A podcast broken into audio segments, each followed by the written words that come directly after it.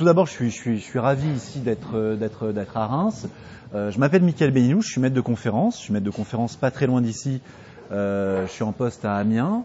Et euh, il y a quelques années, euh, je me suis rendu compte d'un aspect qui est tout à fait particulier à mon sens. C'est-à-dire que, euh, voilà, dans mes qualités, on m'a dit de me présenter, donc je vais, je présenter ce qui, à mon avis, est peut-être une des caractéristiques essentielles.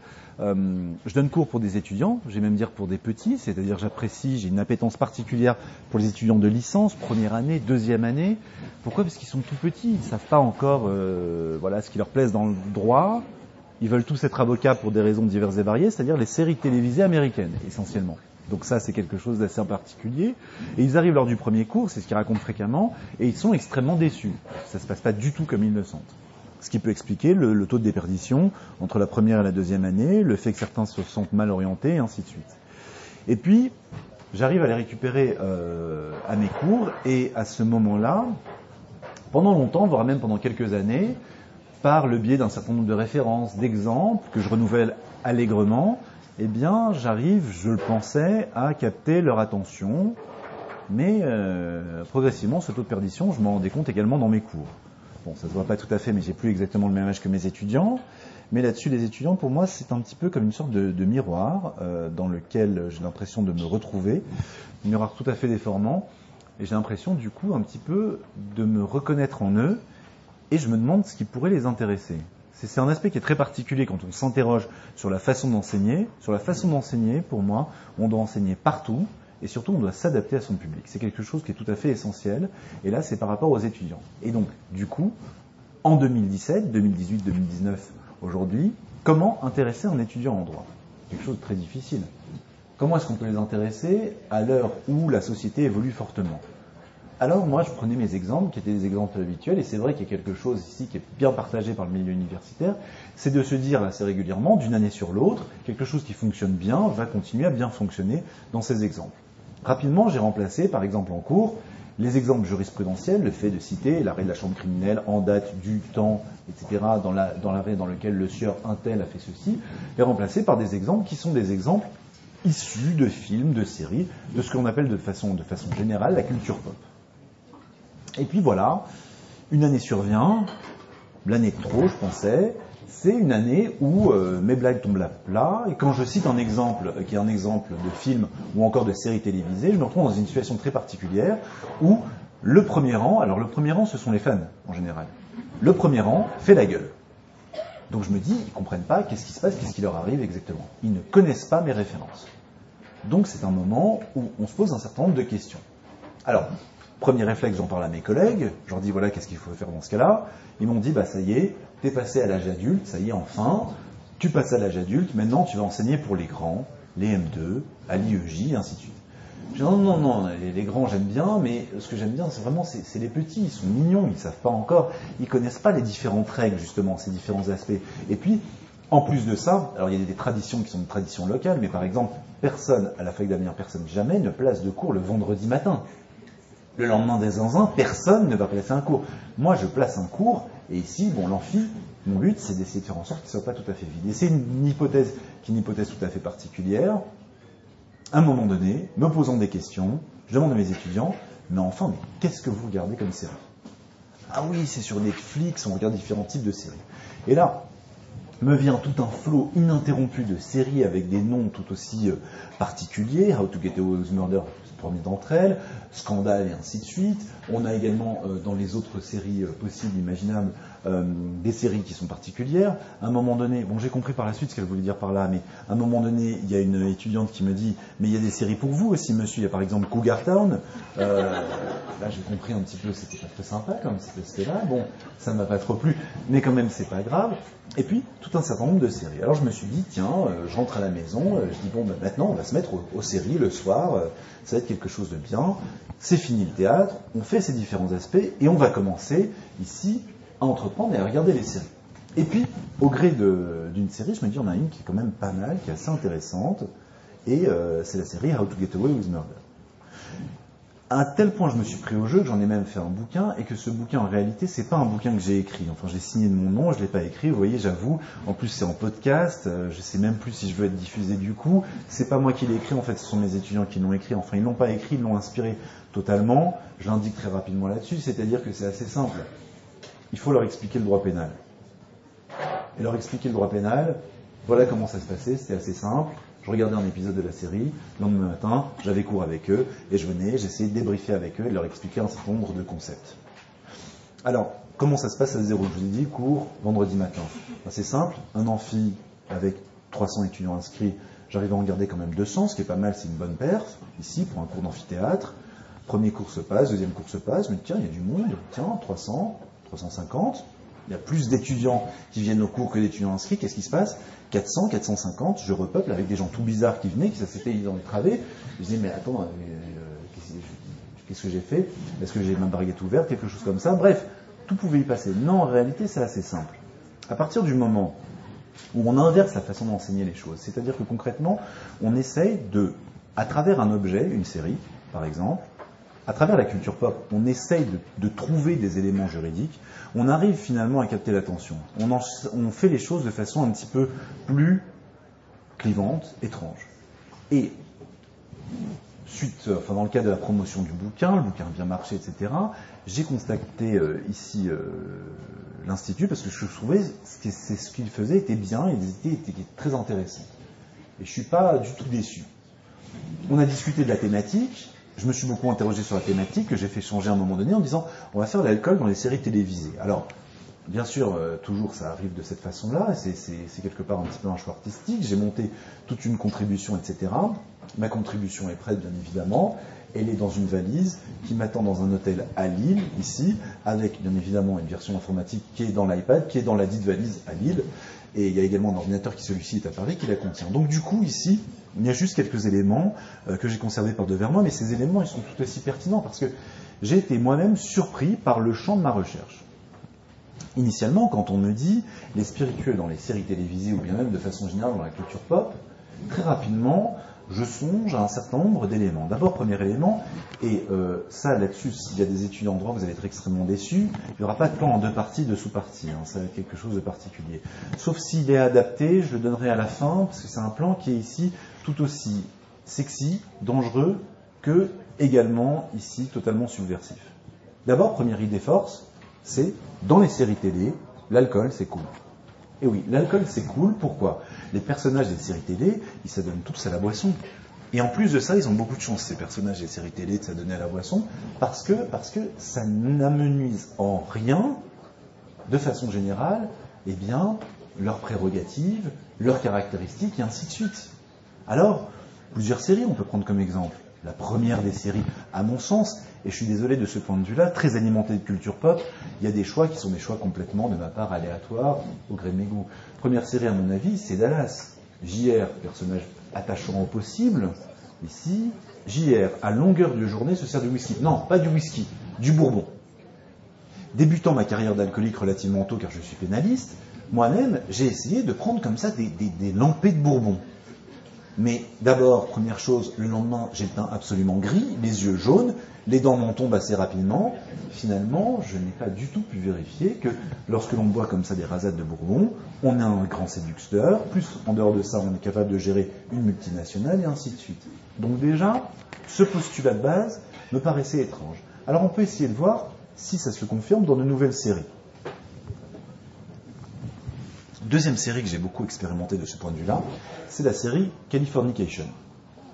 Là, on a un auteur à succès qui, justement, alors lui, ça donne à tout type de vice.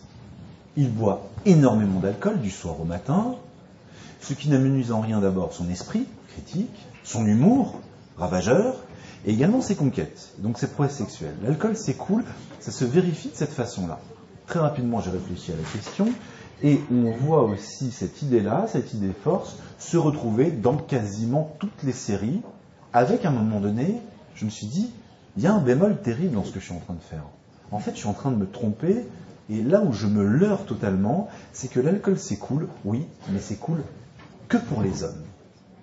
Les hommes prennent alors je ne vais pas vous dire essayez chez vous, prennent ici, boivent du bourbon à longueur de journée, ça n'amuse en rien. Même dans la série Scandale, on a le président des États-Unis, quand même l'équivalent d'un Donald Trump, mais en plus, je ne sais pas quoi, mais enfin, l'équivalent d'un Donald Trump, qui, de ce point de vue-là, ça donne de façon très régulière à la boisson, boit énormément, et on voit justement des bouteilles de bourbon se vider allègrement, sans que lui-même ne tremble, ne soit malade, et ainsi de suite.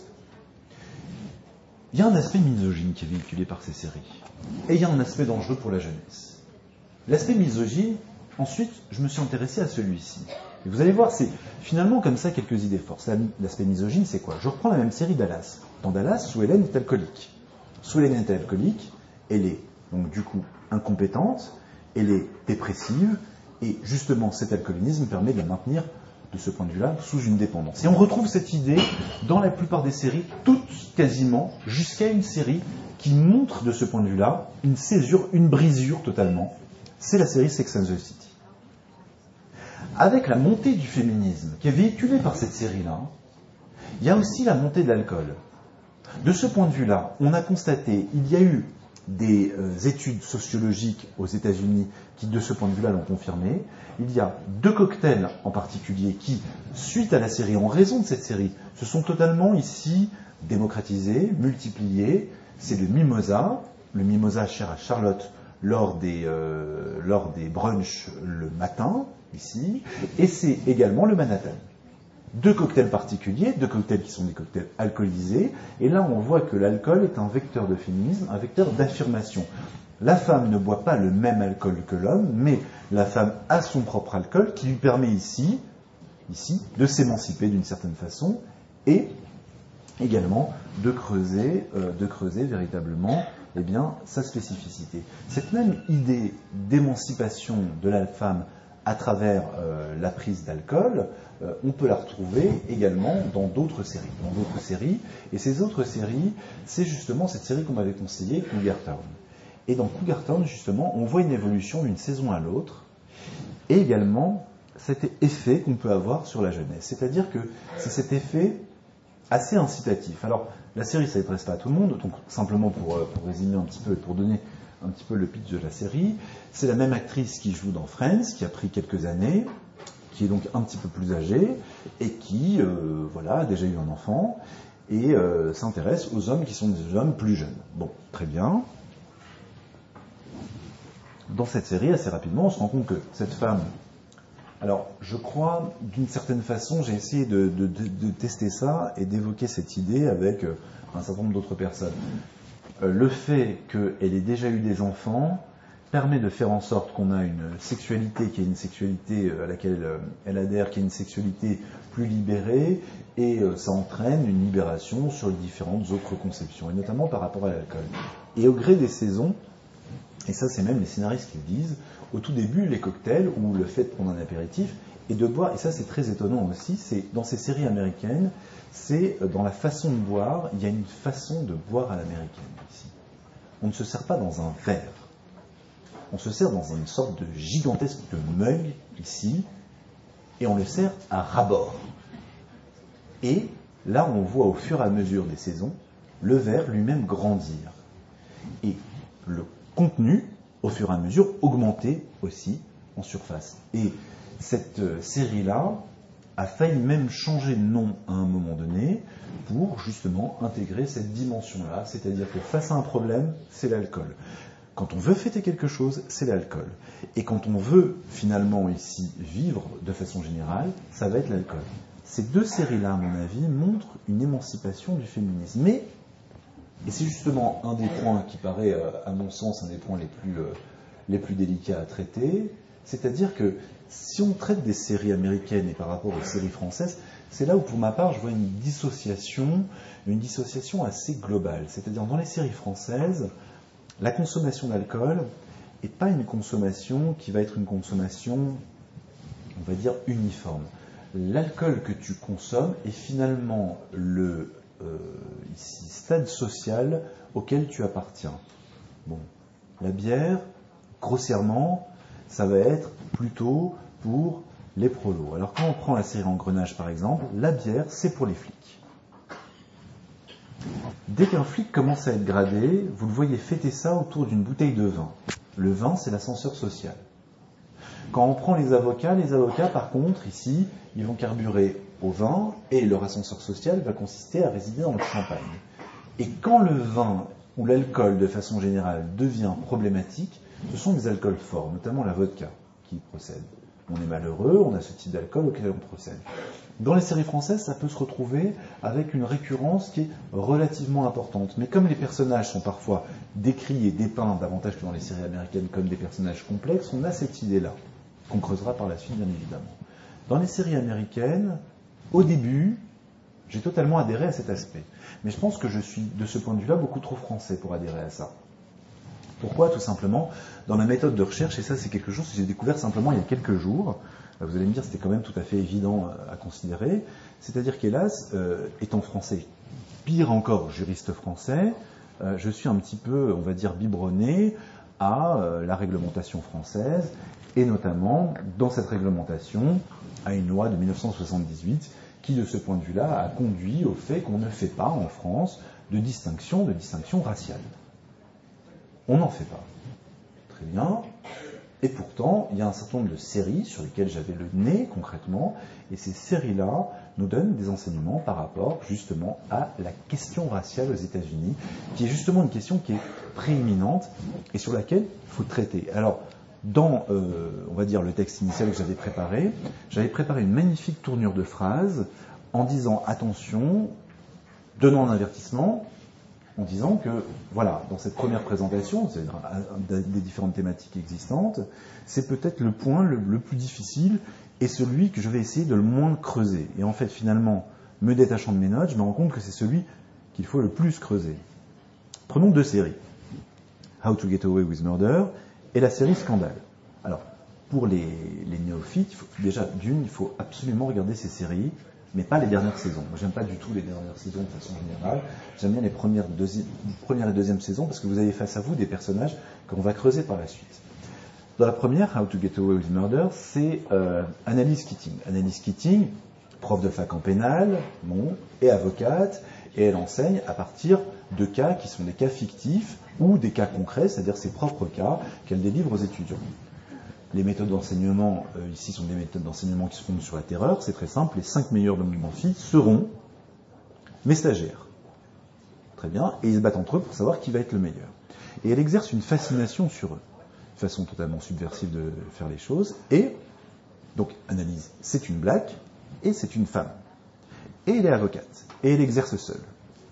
Et la très bonne chose ici également, plus encore, et ça paraît-il c'est quelque chose qui a pu faire scandale au début, elle est d'un couple mixte, c'est-à-dire son mari est blanc, son mari est psy, et son mari l'a eu comme cliente et étudiante.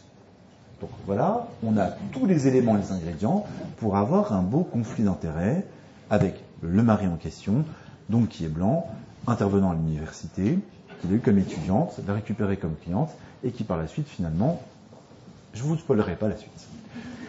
Voilà ce qu'il en est un petit peu pour vous dépendre des différents aspects. Analyse a un rapport à la boisson qui est un rapport à la boisson qu'on va qualifier de particulier.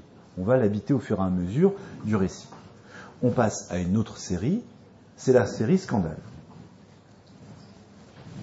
Dans la série Scandale, on a, on va dire, Olivia Pope, qui est, alors, euh, est-ce qu'on aurait un équivalent français d'Olivia Pope euh, Je ne pense pas qu'on puisse dire ça.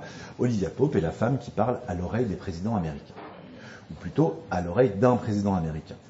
Olivia Pope, à nouveau, est une femme noire qui a un cabinet, on ne comprend pas très bien, enfin on va dire un cabinet de lobbying, communication, un petit peu avocat, un petit peu tout, un petit peu aussi euh, mafieux, enfin bon, ça fait partie de ces éléments-là.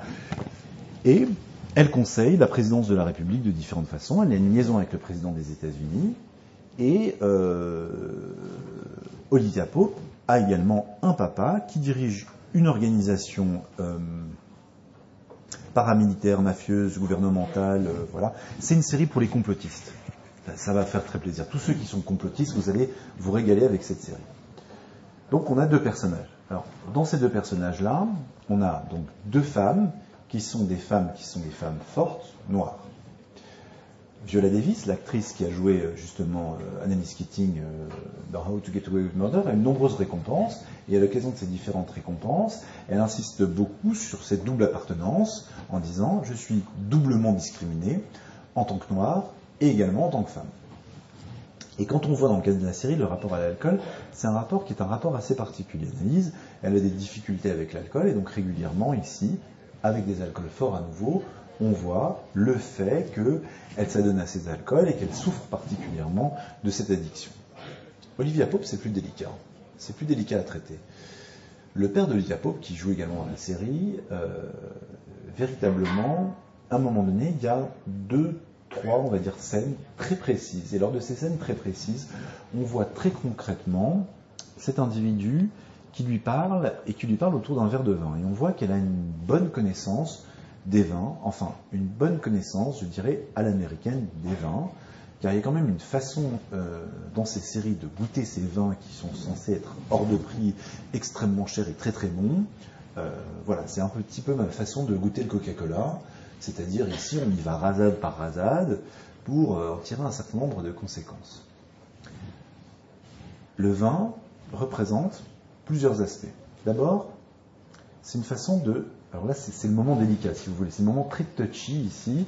On se demande si notre intervenant, finalement, n'est pas un représentant de tel ou tel courant politique. Le vin est un ascenseur social qui permet à la femme noire de sortir de sa condition pour devenir un homme blanc. Je vous laisse méditer cette phrase, hein, ici, euh, qui est très particulière. Ce que j'entends par là, c'est qu'il y a tout un raisonnement autour de ce qu'est le pouvoir en lui-même. Le pouvoir, est représenté par l'homme blanc dans ces séries, quel qu'il soit.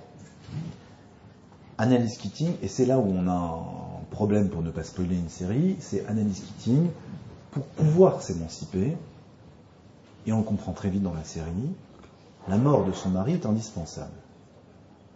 Olivia Pope, pour pouvoir s'émanciper, la mort, qu'elle soit physique ou pas, du président de la République elle est indispensable.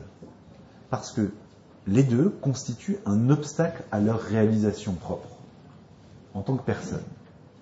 La connaissance du vin est une connaissance, et c'est là où on quelque chose d'un petit peu, on va dire, mystique, mystérieux, voire même pas dangereux, mais délicat.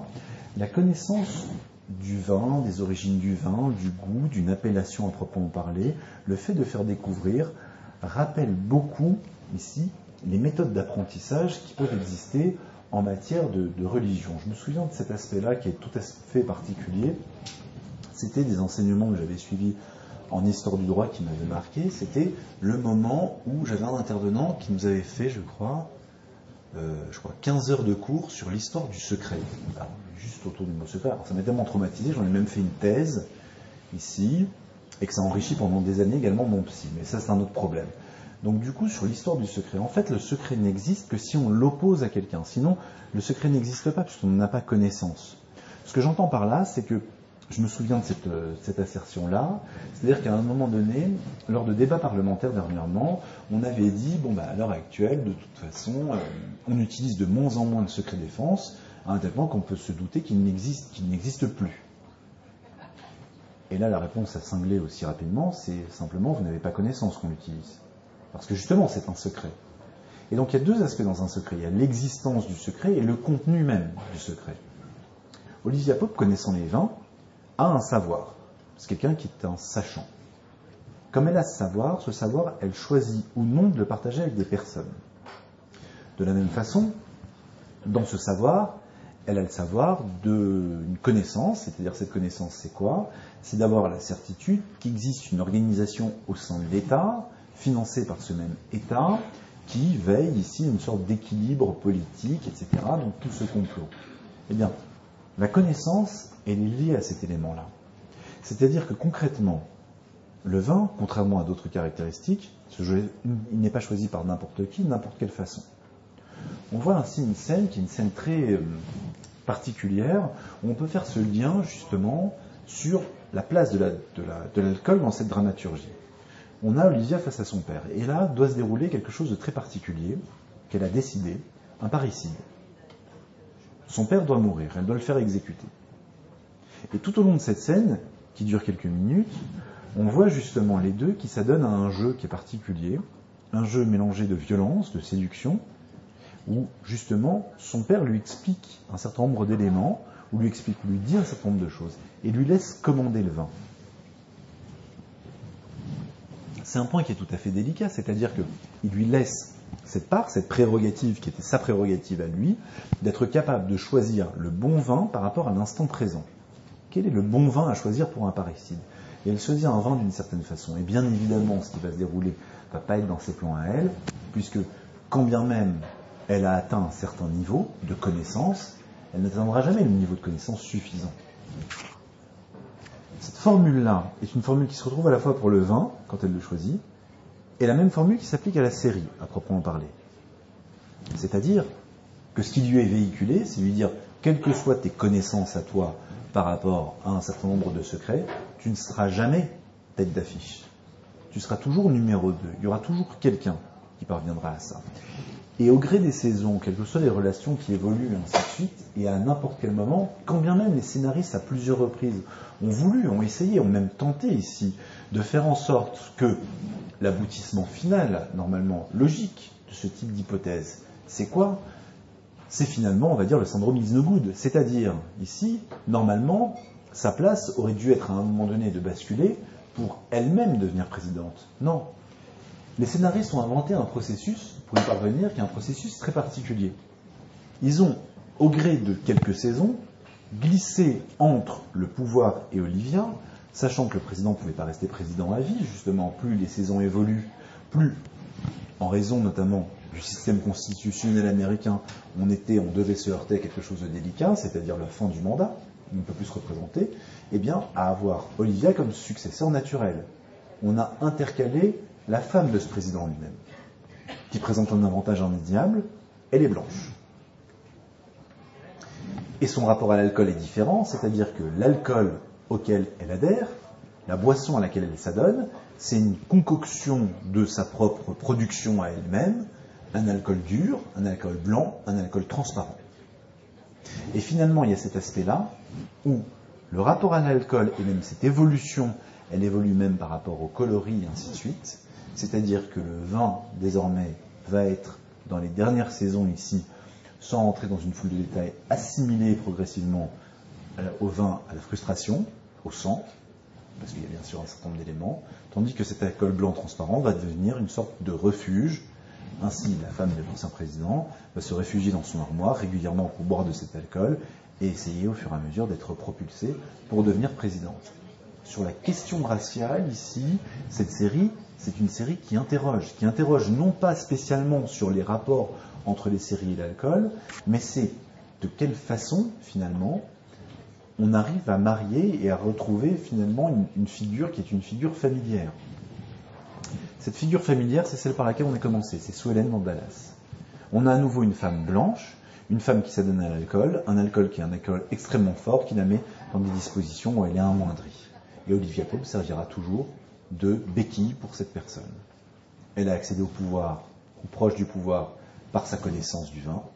Et finalement, le vin, ici, c'est quelque chose qui va être trop sophistiqué par rapport à ces éléments-là, c'est-à-dire cet élément, c'est-à-dire la présidence des États-Unis.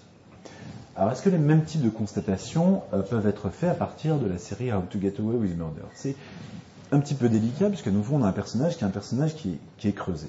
Bon. Analyse, c'est quelqu'un qui dissimule toute une partie de sa personne. C'est une avocate pénaliste, et elle a une part sombre en elle.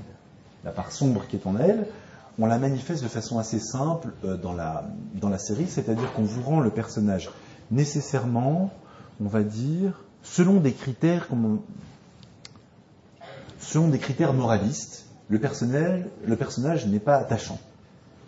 Pourquoi il n'est pas attachant? D'abord, analyse a une relation extra-conjugale. Elle a une relation extra-conjugale, d'ailleurs, avec un individu, si on reste sur la question raciale, qui est également un individu noir. Ensuite, deuxième élément, analyse se travestit sur un certain nombre d'éléments elle porte des perruques. Très régulièrement, on voit des moments dans les séries Et ça là-dessus, vous allez voir, ça, ça renvoie à l'aspect de féminisme, puisque toutes ces problématiques sont liées. On la voit à plusieurs reprises devant sa table de maquillage, retirer sa perruque, mettre sa chemise de nuit, se démaquiller. Je n'ai pas vraiment souvenir dans une série télévisée, à un moment donné, où on verrait JR en slip ici, en train de se gratter, ou encore en train de s'épiler, ou euh, de regarder, ou de compter ses cheveux blancs, ou son début de calvitie. Je n'ai pas souvenir de cet élément-là, un élément particulier. C'est assez étrange, vous voyez, quand on fait ces aspects-là, cette façon de re-regarder à nouveau, c'est-à-dire quand vous faites un parallèle, c'est-à-dire vous voyez tout simplement une image, une série, une saison, un extrait, et vous voyez l'image que celle-ci renvoie. Et vous l'appliquez à un autre personnage de la série. C'est quelque chose qui est tout à fait délicat, parce que quand vous regardez cet élément-là, quand je vous dis que ça vous interroge, c'est quelque chose qui est, très interrogatif sur l'image ou la place qu'on peut avoir. Du coup, cette image-là est une image où on pérore, où elle ne nous est pas sympathique. C'est-à-dire que, quand bien même on la regarde, dans ces tailleurs qui sont bien faits, on aime sa force, sa puissance, et à un moment donné, on la voit fragile. J'ai pas souvenir d'une série ici où on se dit, tiens, euh, le personnage masculin, on va y revenir, il y en a quelques-unes, est un personnage qui est fragile. On y vient parfois par rapport au fait que l'alcool s'écoule et par rapport aux prémices de ce féminisme. Par rapport aux prémices de ce féminisme, euh, on peut citer un épisode, c'est euh, au sens a priori des fans également, l'épisode culte de Friends. Que se passe-t-il euh, Ross et Rachel boivent ensemble, vont à Las Vegas, ils font absolument n'importe quoi, ils se marient ensemble. Là, c'est un élément où l'homme et la femme sont placés sur un même pied d'égalité. Mais c'est relativement rare dans les différentes séries télévisées. On en revient à l'analyse. Donc, on a un élément où, justement, on la voit dans une situation, elle n'est pas tout à fait bien. Et par la suite, après le décès de son mari, on va la voir à plusieurs reprises, elle va avoir des crises violentes ici, durant lesquelles on assigne boulimie, consommation d'alcool, et ainsi de suite. Et ce rapport-là, qui est un rapport tout à fait particulier, jusqu'à un moment donné, un moment de rupture totale, où, étant alcoolique, c'est détecté, ça y est, il faut qu'elle ait une prise en compte, ce qui est une prise en charge, qui est une prise en charge médicale. Et cette prise en charge médicale, elle va prendre plusieurs tournures et plusieurs aboutissants. Ce rapport qu'elle a à l'alcool, de façon assez particulière, est un rapport qui va contaminer progressivement les différents stagiaires qu'elle a sous sa direction. Et là, on est, on touche à quelque chose de tout à fait intéressant par rapport à ces différents stagiaires, c'est que chacun va avoir une proportion à l'alcool, avec des épisodes parfois plus schématiques les uns que les autres.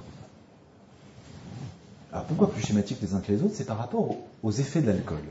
Donc, ces stagiaires, ils sont envoyés pour différentes missions, c'est-à-dire il y a des dossiers qui sont de plus en plus difficiles à euh, réaliser, et dans ces différents dossiers, il est indispensable que les stagiaires trouvent une solution, une pression terrible leur est mise dessus, régulièrement ils se retrouvent pour des cocktails, et finalement, on a l'impression parfois de se retrouver dans une campagne euh, qui sont extrêmement bien faites, et d'ailleurs je tiens à rappeler que l'alcool doit être bu avec modération, mais des campagnes qui sont des campagnes euh, publiques euh, de danger de l'alcool à proprement parler.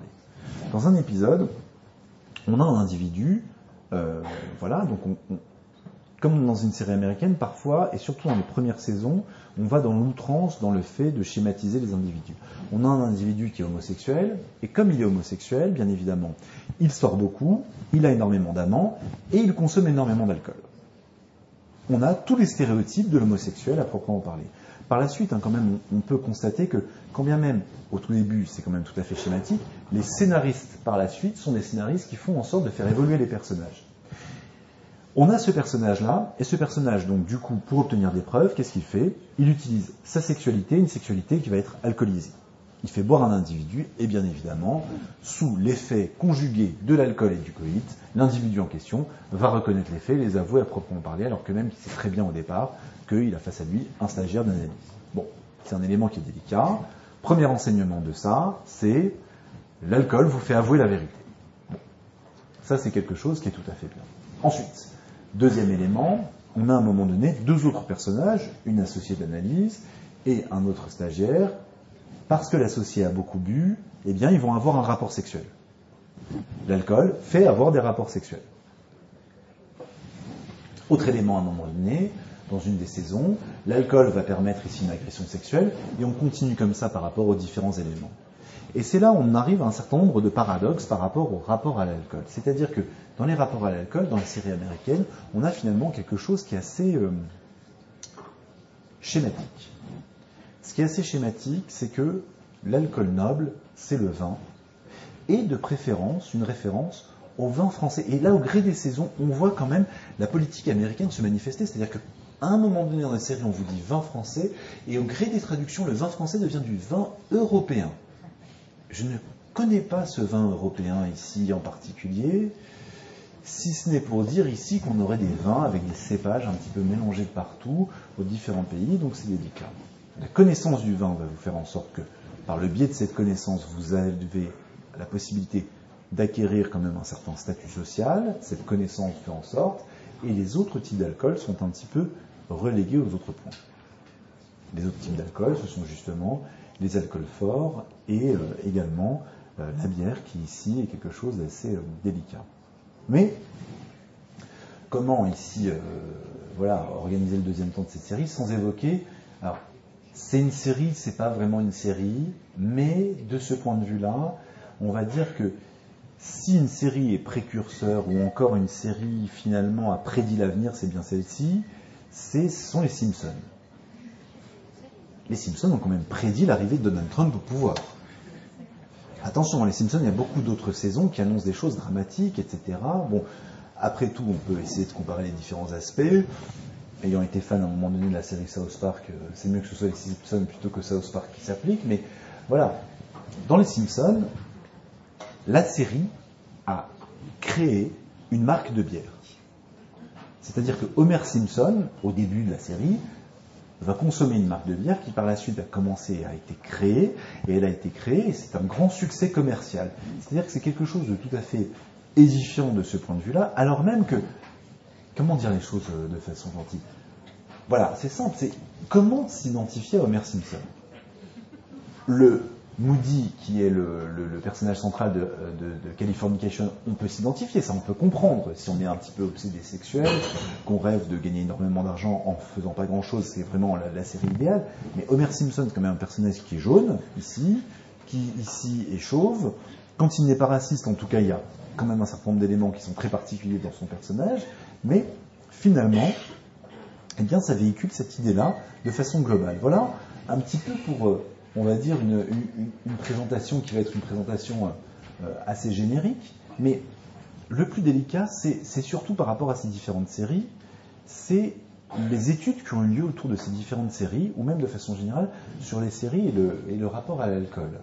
Euh, c'est justement un point qui est tout à fait étonnant, parce que il y a eu un grand nombre d'études, que ce soit en France, à l'étranger, sur l'effet que pouvaient produire ces séries sur la consommation d'alcool et de façon plus générale sur le, rapport à l'alcool qui pouvait exister entre les différents protagonistes. Et là, sur cette interrogation-là, sur ce questionnement-là, on est sur un questionnement qu'on va qualifier de questionnement qui est quand même relativement fort.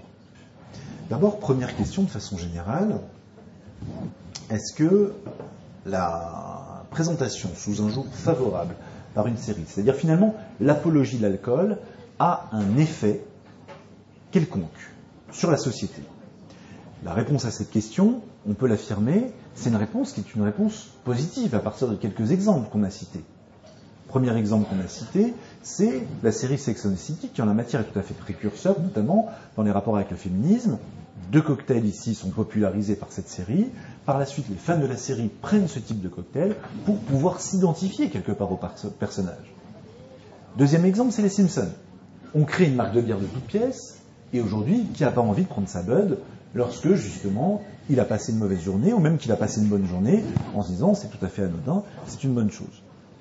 Sur les autres séries, l'effet n'est pas tout à fait évident de ce point de vue-là. Donc, l'effet, on peut le ressentir. Mais Là où ça peut être plus délicat, c'est sur la jeunesse. C'est-à-dire, est-ce que ça a un effet sur la jeunesse? Est-ce que finalement, on ne pourrait pas attribuer un certain nombre de phénomènes sociétaux importés d'autres pays, comme le binge drinking, le fait de s'adonner de façon extrêmement excessive en très peu de temps à la boisson, à ce type de série?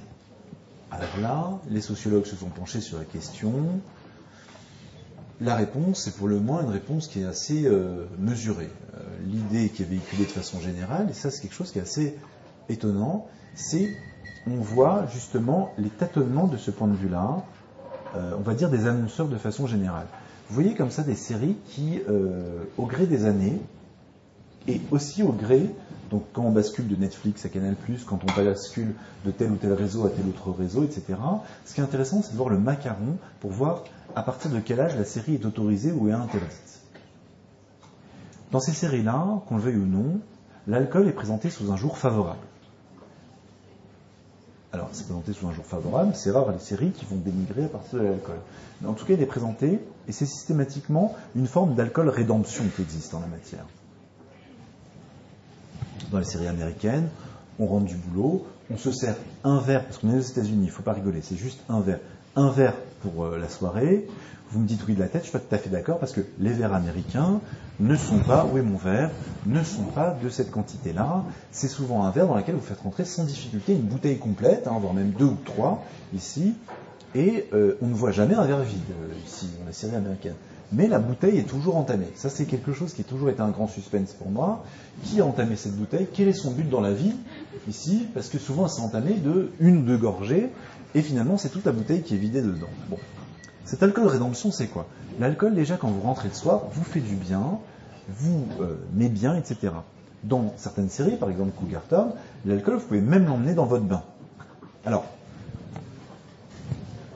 bien évidemment, pour préparer cette intervention, et uniquement pour préparer cette intervention, c'est pas du tout mon genre sinon, j'ai essayé de, faire en sorte que l'alcool m'accompagne dans, mon bain. Euh, déjà dans la douche, je déconseille fortement, ça, ça ne fonctionne pas du tout. Dans le bain, quand même, ça peut s'avérer dangereux quand même comme activité. Vous arrivez, vous avez votre petit plateau flottant là, ici, euh, et tout, des, des, petites bouées comme ça qui se vendent avec votre verre de vin. Très rapidement, l'incident intervient le vin euh, coule dans le bain, et là vous avez tout de suite une interrogation, est-ce que je vais boire l'intégralité de mon bain pour pouvoir, voilà, vous voyez, c'est tout de suite on passe dans des considérations qui sont plus délicates. Donc ça, c'est cet aspect. Ensuite, l'alcool va accompagner tout type de, fêtes et euh, tout type d'agissement. Et puis vous avez toujours dans les séries, et ça c'est dans les séries américaines, les séries françaises avec la série euh, euh, Engrenage aussi euh, s'y prête aussi, un personnage qui va sombrer dans l'alcoolisme et qui par la suite va se, se, battre contre ce phénomène. Et bien évidemment, il y a des rechutes, etc. L'alcool n'en reste pas moins un alcool qui va être un alcool festif. L'alcool va être identifié dans les moments qui vont être des moments propices pour fêter un certain nombre d'autres éléments. Et c'est là où vous avez une dissociation qui s'opère totalement, c'est-à-dire que euh, assez fréquemment, par rapport à ces différentes analyses, vous avez le, sociologue, alors euh, en plus les propos sont enregistrés, donc ça c'est délicat, j'avais pas prévu ça. Disons que le sociologue, c'est euh, le sociologue autoproclamé, on va dire, qui a écrit l'article, souvent dans des, dans, des, dans des revues très bien pensantes de ce point de vue-là, vous explique que dans le, la série, la dramaturgie de la série, il va être de toute façon totalement impossible, mais impossible, de se passer de l'alcool c'est quelque chose qui est totalement euh, impossible euh, parce que sinon ça va ruiner la série. C'est quelque chose en plus pour faire en sorte que la série soit plus réelle. Et ça, c'est quelque chose qui est tout à fait étonnant parce que, pour ma part, mais ça, c'est quelque chose, c'est une interrogation qui est générationnelle. C'est un élément qui m'a interrogé beaucoup parce que j'ai eu l'impression d'écouter le même type de débat au moment où on a commencé à interdire la cigarette dans les lieux publics. Exactement le même type de considération c'est nocif pour la jeunesse, ça tue des gens, c'est quelque chose d'extrêmement dangereux, et ainsi de suite. Et pourtant, vous voyez très fréquemment, mais très fréquemment, une consommation de cigarettes qui est absolument réduite à néant, parce que c'est dangereux pour la santé. je vois des, regards qui se tournent vers moi. Souvent, ce sont les anciens fumeurs qui regardent comme ça. On se reconnaît entre nous, ne hein, vous inquiétez pas, madame, ici. Donc, souvent cet aspect-là, alors même que dans ces mêmes séries, la consommation de drogues, et de drogues qui sont des drogues relativement violentes, j'entends par là euh, notamment la MDMA, est une consommation qui se banalise totalement. Et ça, c'est un point qui est délicat, c'est-à-dire un déplacement du curseur. Et l'interdit absolu semblerait être devenu la cigarette. L'alcool, donc on a des variations qui sont des variations qui sont totalement euh, délicates de ce point de vue-là. Alors, Voilà de façon générale un petit peu euh, l'analyse qui, euh, était la mienne par rapport à ces différents éléments, sachant même que vous avez des séries qui tournent complètement. Et alors j'ai découvert cette série dernièrement. Euh, D'une certaine façon, je la, je la vénère parce que c'est quelque chose qui est particulier.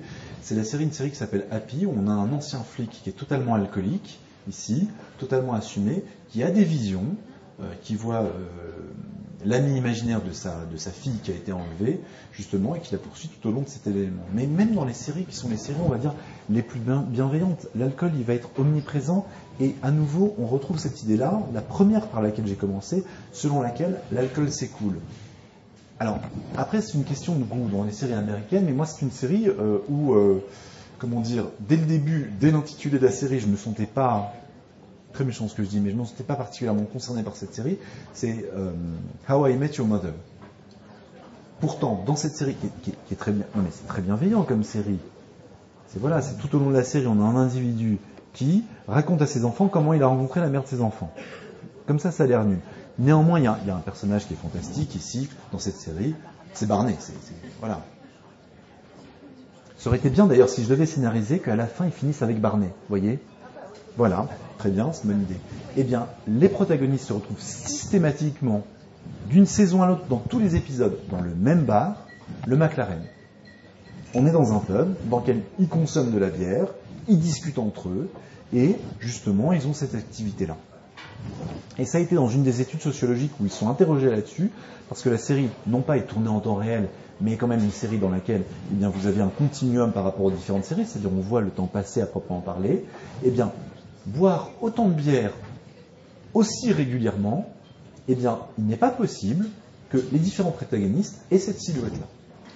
C'est pas possible ici, ils vont gonfler d'un endroit ou d'un autre, mais en tout cas, c'est quelque chose qui est totalement impossible de ce point de vue-là. Donc voilà par rapport à, ces, différents types de, de mécanismes et ce qu'il en est. Enfin, comment ne pas finir par, on va dire, alors j'allais dire pour les jeunes, pour tout le monde, la série des séries, c'est-à-dire Game of Thrones. Dans cette série-là, l'alcool, déjà, au départ, au début, et dans mes souvenirs de la série, l'alcool était inhérent au banquet festif. Il y a un épisode qui est un épisode assez incroyable, enfin pour ma part c'est celui qui m'a traumatisé, j'en fais encore des cauchemars, c'est-à-dire les noces rouges. Dans cet épisode-là, l'alcool coule à flot, et juste avant, juste avant que le sang nous coule à flot, avec des images qui sont extrêmement, enfin pour ma part, moi j'ai été euh, un petit peu choqué sur ces aspects-là, et c'est véritablement euh, un élément qui est délicat. En dehors de ces scènes de banquet, donc je mets de côté ces scènes de banquet, l'alcool représente dans cette série très clairement le pouvoir et la richesse et seule une femme dans toute la série a accès à cela, et a accès à cet alcool et à cette consommation particulière, c'est Cersei. Cersei se sert elle-même l'alcool, elle gère sa propre consommation d'alcool, et c'est symbole de sa toute-puissance, véritablement. Ça, c'est un élément qui est tout à fait particulier. Et voilà, c'est un élément qui est, euh, qui est particulier. Quant à Tyrion lui-même, il est alcoolique, mais qu'est-ce qu'il est attachant? Et ça contribue toujours à cette idée-là, c'est-à-dire cette idée selon laquelle l'on a de façon quasiment systématique ce lien entre un personnage qui va être un personnage très attachant et la consommation d'alcool. Dans les séries françaises, eh bien, euh, on se rend compte aussi que ce soit des séries actuelles, des séries un petit peu plus anciennes, que le rapport à l'alcool est un rapport qui est moins vecteur, on va dire, d'un certain nombre d'éléments. L'alcool est parfois vécu comme euh, véritablement un refuge à proprement parler. Euh, il y a eu comme ça, de ce point de vue-là, ces derniers temps, une série qui est une série, je suis bien précise, c'est la série Marianne. Et dans cette série, justement, la consommation d'alcool par la protagoniste principale va lui servir de refuge. Refuge pour échapper justement à un certain nombre, on va dire, d'idées qu'il a honte refuge par rapport à ces différentes problématiques, et refuge qui est un refuge tout à fait particulier. Euh, voilà ce qu'il en est. Alors, qui dit intervention de ce type-là suppose quand même une, conclusion et aussi essayer d'habiller les choses. C'est-à-dire que en, France, on a tout de même normalement la loi E20 qui va interdire de présenter sous un jour favorable euh, les différentes substances alcooliques. Comment faire en sorte eh bien, que l'on ait une protection qui est adéquate? Donc on a euh, l'idée que une étude sociologique, ici d'ampleur, qui a été organisée auprès de 2600 jeunes, comme on dit, âgés de 15 à 20 ans, sur les effets que pouvait avoir cette consommation d'âge. Eh bien, généralement, ça aboutit donc à une mesure très spécifique, c'est-à-dire un avertissement du CSA, Conseil supérieur de l'audiovisuel, simplement sur les méfaits de l'alcool et l'existence des différents aspects, qui sont des aspects euh, tout à fait particuliers. S'agissant du CSA, le moins qu'on puisse dire, c'est que c'est totalement dépassé, parce que dans les modes de consommation des séries, un grand nombre de personnes téléchargent les séries, les regardent en streaming, pas nécessairement sur des sites français, et ce type de pastilles, euh, leur efficacité est quand même une efficacité qui est euh, une efficacité qui est problématique. L'idée, c'est quoi? C'est que on a euh, ici, à travers les différentes séries, un certain nombre d'images, j'ai essayé de les marteler de façon générale, qui sont des images qui sont véhiculées sachant bien évidemment que par la suite, euh, l'idéal serait d'échanger là-dessus, mais la première image, qui est une image qui est totalement globale et qui en fait est la thématique principale de mon intervention, c'est que dans toutes les séries qui m'a été donné de voir, l'alcool s'écoule, et cette formulation-là, c'est une formulation que l'on peut retrouver absolument partout. Dans n'importe quelle série, même la série la plus obscure qui soit, même la plus dure qui soit, eh bien, ce rapport à l'alcool permet aux gens d'être désinhibés, d'avoir un rapport à l'autre qui est un rapport à l'autre qui est plutôt ici bienveillant, et justement de se présenter soi-même sous un jour favorable. C'est, à mon sens, la première idée force. Ensuite, l'alcool peut être vecteur de messages. On arrive finalement à deux parties générales. Ces messages, quels sont-ils? Premier message, c'est l'alcool est une source d'émancipation. Et alors qu'au tout début, dans les prémices, dans certaines séries que je n'ai pas développées, L'alcool est source d'émancipation parce que la femme boit comme l'homme. Finalement, dans Sex and the City, l'alcool est source d'émancipation parce que la femme boit comme une femme. Boit autre chose et quelque chose qui lui plaît davantage. Ça, c'est quelque chose de tout à fait intéressant. Et on ne peut pas évacuer cet aspect-là, sur lequel on réfléchit très peu en France, parce que finalement c'est quelque chose, c'est que l'alcool aussi, c'est un vecteur, euh, qui est un vecteur qui permet de s'interroger autour de la question raciale, et notamment autour de cette question-là, notamment à travers les rapports qui sont les rapports qui existent aux États-Unis. Mais en France, on pourrait parfaitement, à mon sens, imaginer par la suite une série, une série dans laquelle un des protagonistes, pour une raison, une question, une raison euh, tout à fait discutable, euh, ou encore une raison qui est tout à fait légitime, ne pourrait pas boire d'alcool de façon générale. Et ça, euh, c'est quelque chose où on y tend de façon globale sachant que dans les séries françaises, l'alcool passe davantage par rapport aux séries américaines dans un second plan et est un vecteur de relations sociales, bonnes comme mauvaises. C'est-à-dire que vous avez un prisme qui est un petit peu différent, à mon sens, dans les relations sociales françaises.